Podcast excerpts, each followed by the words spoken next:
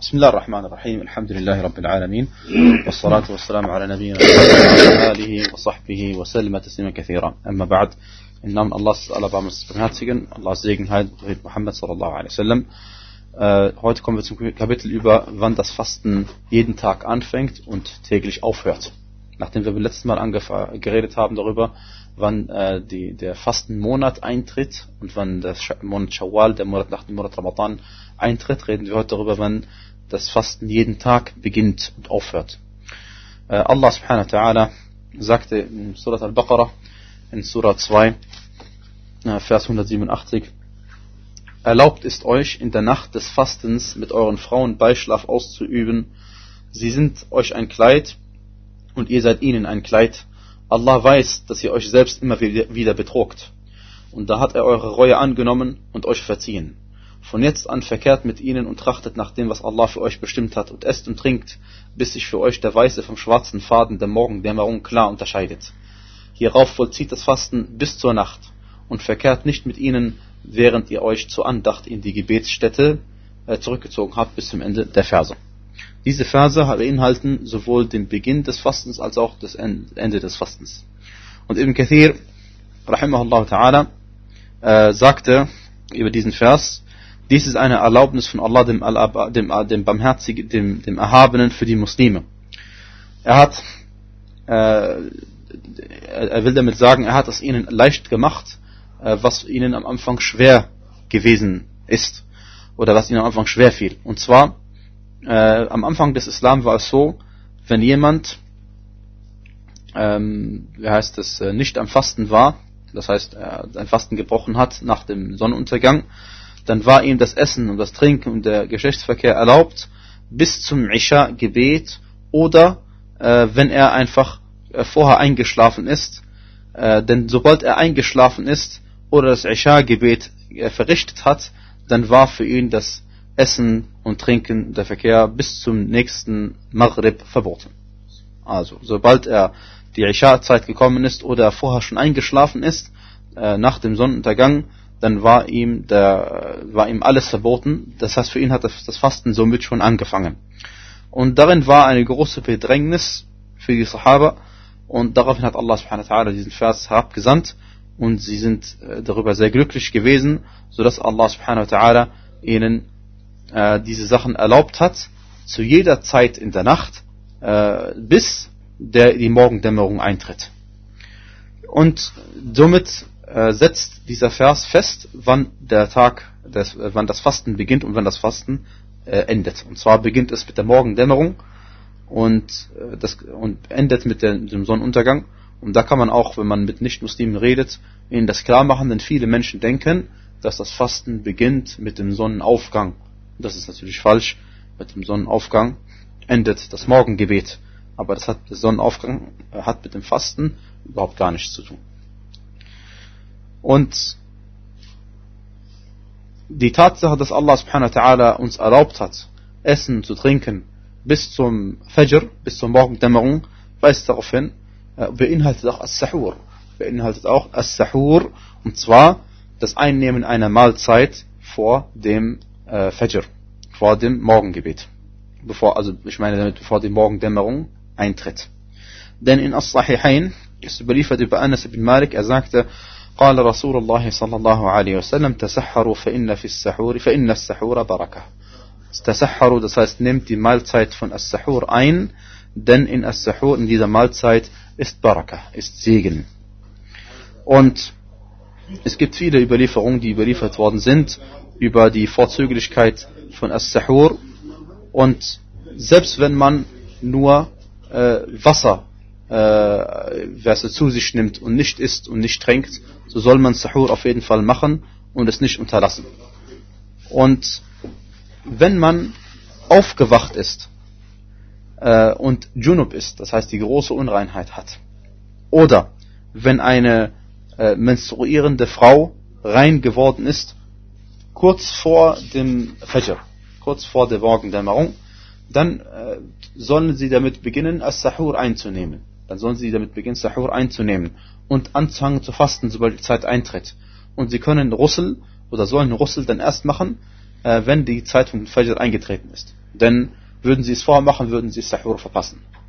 Und das weist darauf hin, dass es keine Voraussetzung für die Gültigkeit des Fastens ist, dass, man, dass das Fasten damit beginnt, während man äh, die große Reinheit hat. Nein, das ist keine Voraussetzung, sondern man kann auch fasten, wenn man äh, die große Unreinheit hat von Janaba oder wenn die Frau schon rein geworden ist, denn wenn sie nicht rein ist, darf sie natürlich gar nicht fasten, das ist verboten für sie.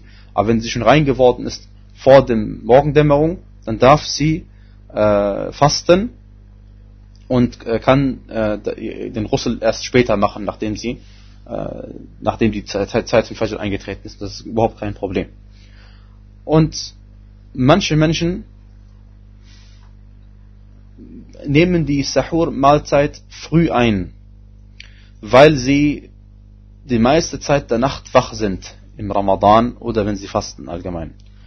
Und dann nehmen sie Sahur ein, äh, früh in der Nacht und schlafen oder spät in der Nacht, einige Stunden vor dem Fajr und schlafen dann ein. Und diese Leute, die so etwas machen, haben einige Fehler begangen. Der erste Fehler ist, dass sie angefangen haben zu fasten, noch bevor die Zeit des Fastens eingetreten ist. Denn normalerweise die Sunna ist, dass man äh, Sahur einnimmt und dann wartet, bis die, kurz wartet, bis die Zeit vom Fajr eintritt und danach sein Fajr-Gebet zu Beginn der Zeit verrichtet. Das haben sie unterlassen. Die zweite Sache, die, äh, die, den Fehler, den sie begehen, dass sie mit großer Wahrscheinlichkeit das, das Fajr-Gebet in der Gemeinschaft nicht verrichten. Äh, und damit äh, sündigen sie. Denn das Gemeinschaftsgebet in der Moschee ist eine Pflicht für diejenigen, wie wir gesagt haben, äh, die sich in der Nähe der Moschee aufhalten. Und die dritte Sache, die sie unterlassen, oder was ihnen passieren kann, ist, dass sie sogar das Fajr-Gebet erst verrichten, wenn die Zeit schon ausgetreten ist, weil sie es verschlafen haben. Und das Verschlafenhaben eines Gebetes ist, ist von zweierlei Art. Entweder man kann etwas dafür oder äh, weil man eben daran gewohnt ist, spät schlafen zu gehen oder weil man etwas gemacht hat, dass man eben wach geblieben ist. Äh, oder es, es passiert einem ab und zu. Aber wenn es eine Regelmäßigkeit ist, das ist ein großes Problem. Und wenn man dann sein Gebet erst nach dem äh, Sonnenaufgang verrichtet hat, dann hat man eine große Sünde auf sich geladen. Wie gesagt, wenn man, es, wenn man was dafür kann. Und Allah subhanahu wa ta'ala sagte in Surat al-Ma'un auf der Seite 602, Vers, äh, Surah 107, Vers 4 und 5, sagt er, alladhina hum an salatihim sahun.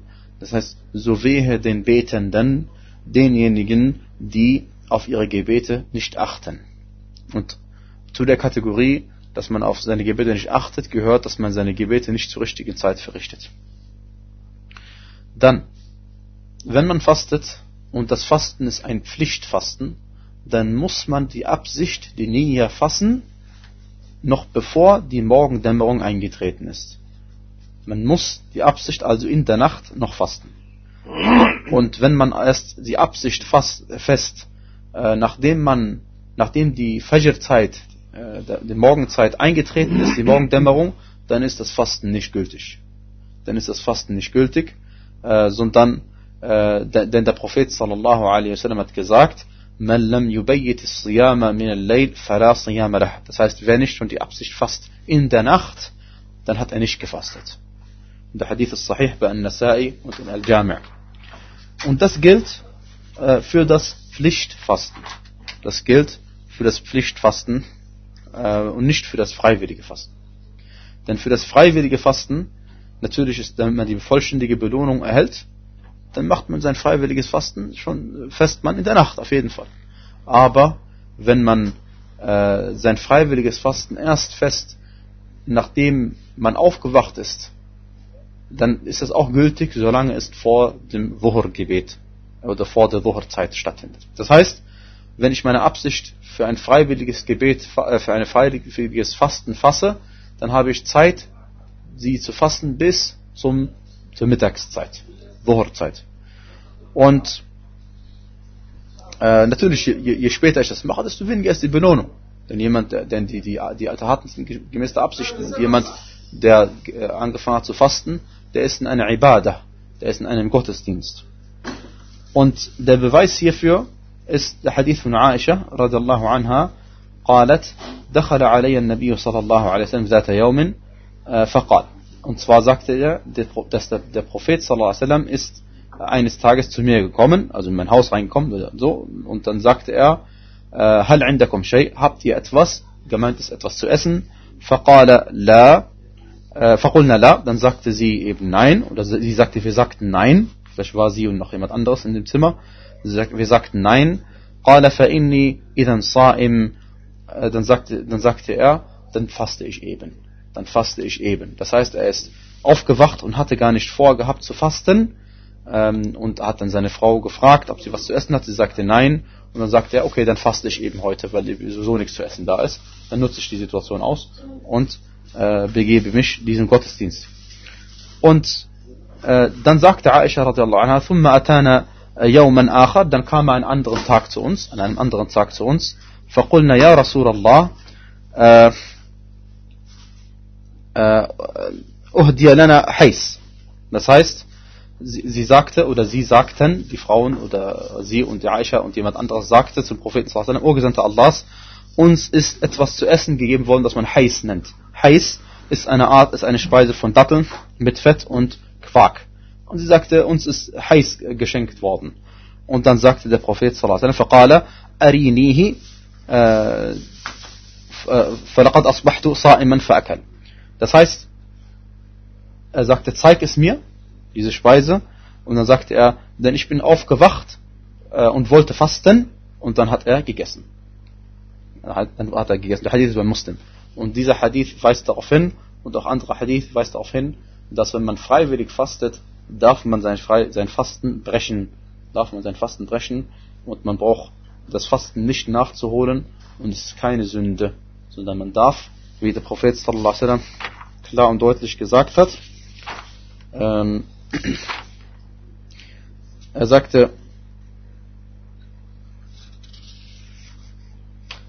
الصائم المتطوع أمير نفسه إن شاء صام وإن شاء أفطر Er sagte, derjenige, der freiwillig fastet, es, es ist ihm selbst überlassen.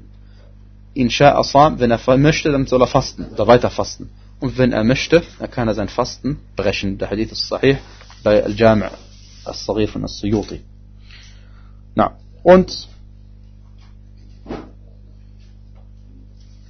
es, äh, es ist mustahab, dass man mit dem Brechen des Fastens früh beginnt, so früh es geht. Sobald man sicher ist, dass die Sonne untergegangen ist, dann soll man sein Fasten brechen. Und dazu sage ich noch zwei Sachen. Einmal, wenn der, das Fasten beginnt ja, sobald die Morgendämmerung eintritt.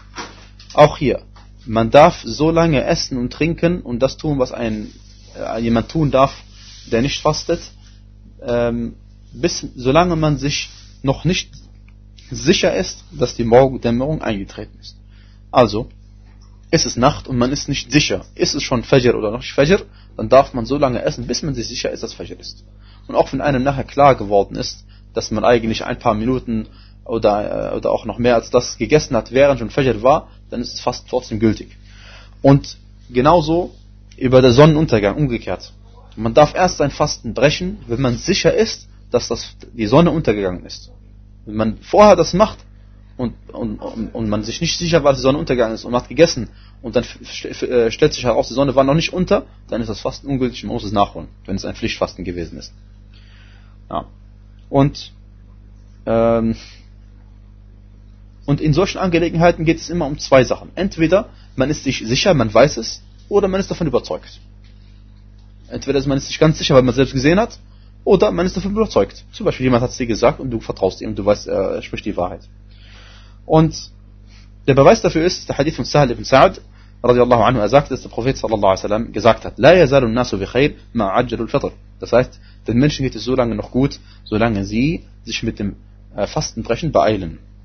Und der Hadith ist bei Bukhari bei Muslim. Und äh, ein folgender Hadith ist überliefert worden, Hadith Qudsi, in dem Allah subhanahu wa sagte, in ibadi das heißt, diejenigen meiner Diener sind mir am liebsten, die sich am äh, schnellsten damit beeilen, ihr Fasten zu brechen, aber der Hadith ist schwach und er ist bei Al-Jami' und der Tirmidhi und Ibn Khuzaymah. Und aber äh, na, Die Sunna ist es, dass man mit sein Fasten bricht mit Rutab. Rutab ist eine Art von Datteln. Und zwar gibt es bei den Datteln unterscheidet man Stufe der Reife.